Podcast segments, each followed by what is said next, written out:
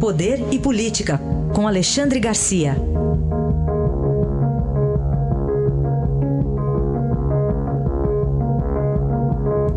Alexandre, bom dia. Bom dia, Raíssen. Vamos direto e reto aqui, Alexandre. O presidente Lula tá lascado mesmo? Pois é, ele fez um discurso ontem de 40 minutos dizendo eu sei que estou lascado. Né? Ele, ele nesse, nesses 40 minutos, ele admitiu pelo menos duas coisas. Né? Uma que está lascado, né? que não poderá ser candidato, que já tem uma condenação, talvez aumente a pena dessa condenação na, na revisão no Tribunal Regional e tem e é réu em outros em outros processos. Né? Aí, admitindo isso, ele faz um, um, um tom de ameaça dizendo que vai participar da campanha, sim, e, e, vai participar como cabo eleitoral, tal como fez com Dilma e com Haddad.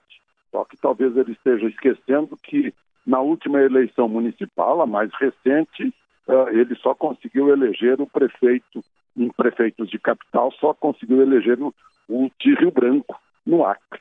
Né? Agora, está lascado também por quê? Porque o, o juiz Sérgio Moro está exigindo que ele mostre, enfim, os recibos originais dos tais aluguéis, né, que teriam sido pagos a um suposto laranja, esse Costa Marques, né, recibos eh, de pagamentos feitos por Dona Marisa, de 3.500, em datas que não existem, né, 31 de junho, 31 de novembro, né, e, agora a defesa do Glaucus da Costa Marques diz que foi a Odebrecht que pagou que deu dinheiro para ele comprar o apartamento. Quer dizer, olha, está mais complicado que, o, que aquela versão de que o Aécio estaria vendendo apartamento para o Joesley. Então, aí um resuminho do, do Talascado. Muito bem, e lembrando, dessa vez ele não falou em poste, né, Alexandre? Eu ouvi aqui não vi nada de poste. Pois é, porque na verdade elegeu dois postos já. É, né? dessa vez ele não fez essa, essa referência. Bom, você falou que o do ex-presidente Lula, o termo aí tá lascado, e Michel Temer tá liberado depois do relatório? Pelo jeito, sim. Já deu para perceber o que vai ser o relatório, o parecer, aliás, do relator Bonifácio de Andrada, que deve ser entregue hoje à tarde na Comissão de Constituição e Justiça. Né? Ele, ele, vai, ele vai considerar inepta a, a, a denúncia né? por dois principais motivos. Né? Que muitas das questões ali, ali apresentadas já estão é, prescritas e outras se referem a um período fora do mandato presidencial, que a Constituição não permite que o presidente seja julgado por atos fora do mandato presidencial. Né? Aí sobra o Joesley, mas o Joesley já, já está na denúncia, na primeira denúncia que foi recusada pelo plenário. Além do que, está em discussão nesse momento se, se vale ou não né, a, a, a, delação premiada, o, o, acordo de leniência com a JBS, está tudo sob suspeita agora nesse momento. Então, parece que hoje à tarde o presidente vai receber boas notícias para ele em relação a, esse, a essa segunda denúncia. Então, lembrando, o relator já disse que deve ser à tarde mesmo essa leitura. Votação que deve ser mais para a semana que vem mesmo, né, Alexandre? Deve ser, deve ser semana que vem. Né?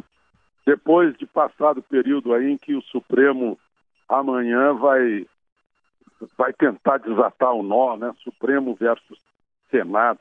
Os 11 do Supremo vão ter que decidir isso. É a questão de qual é o poder que tem o Supremo sobre mandatos populares na Câmara e no Senado. Muito bem. Alexandre, para a gente fechar, o ministro da Defesa, Raul Jungmann, se movimentando contra o crime organizado. Daqui a pouco, às nove e meia, ele tem uma reunião com o presidente da Justiça Eleitoral, com o ministro Gilmar Mendes. Eles estão preocupados com o crime organizado entrando no vácuo eh, do financiamento de campanha, né? já que as empreiteiras não vão poder participar, o crime organizado participaria mais ainda. Como se sabe, o crime organizado tem participado de eleições, elegendo seus preferidos, né? uh, principalmente no Rio de Janeiro, mas nas periferias das grandes cidades também. Então há essa preocupação E há uma outra preocupação do ministro da Defesa, ele está fazendo apelo, imagina que tem que fazer apelo à ordem dos advogados do Brasil para que uh, uh, não proteste, não tente impedir que haja, ou, ou que ofereça até os advogados para que passem por um detector de metais. Porque o que tem acontecido em prisões de segurança máxima né, e, e, até em outras prisões é que se materializam celulares nas mãos de, de, de comandantes do crime, de chefes do crime organizado, depois da visita de advogados. Né? E os advogados não permitem, acham que seria um, um assinte, uma afronta contra a defesa, revistá-los. Né?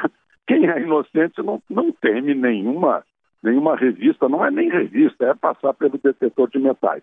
O ministro da Defesa também está tá brigando por isso, né? E por que o ministro da Defesa? Porque cresceu muito a, a, o crime no Brasil. Cresceu muito, passou a ser um, um fator de, de instabilidade do país, né? se metendo até em eleição. Muito bem, aí está Alexandre Garcia com a análise política desta terça-feira. Alexandre, obrigado. Até amanhã. Obrigado, até amanhã.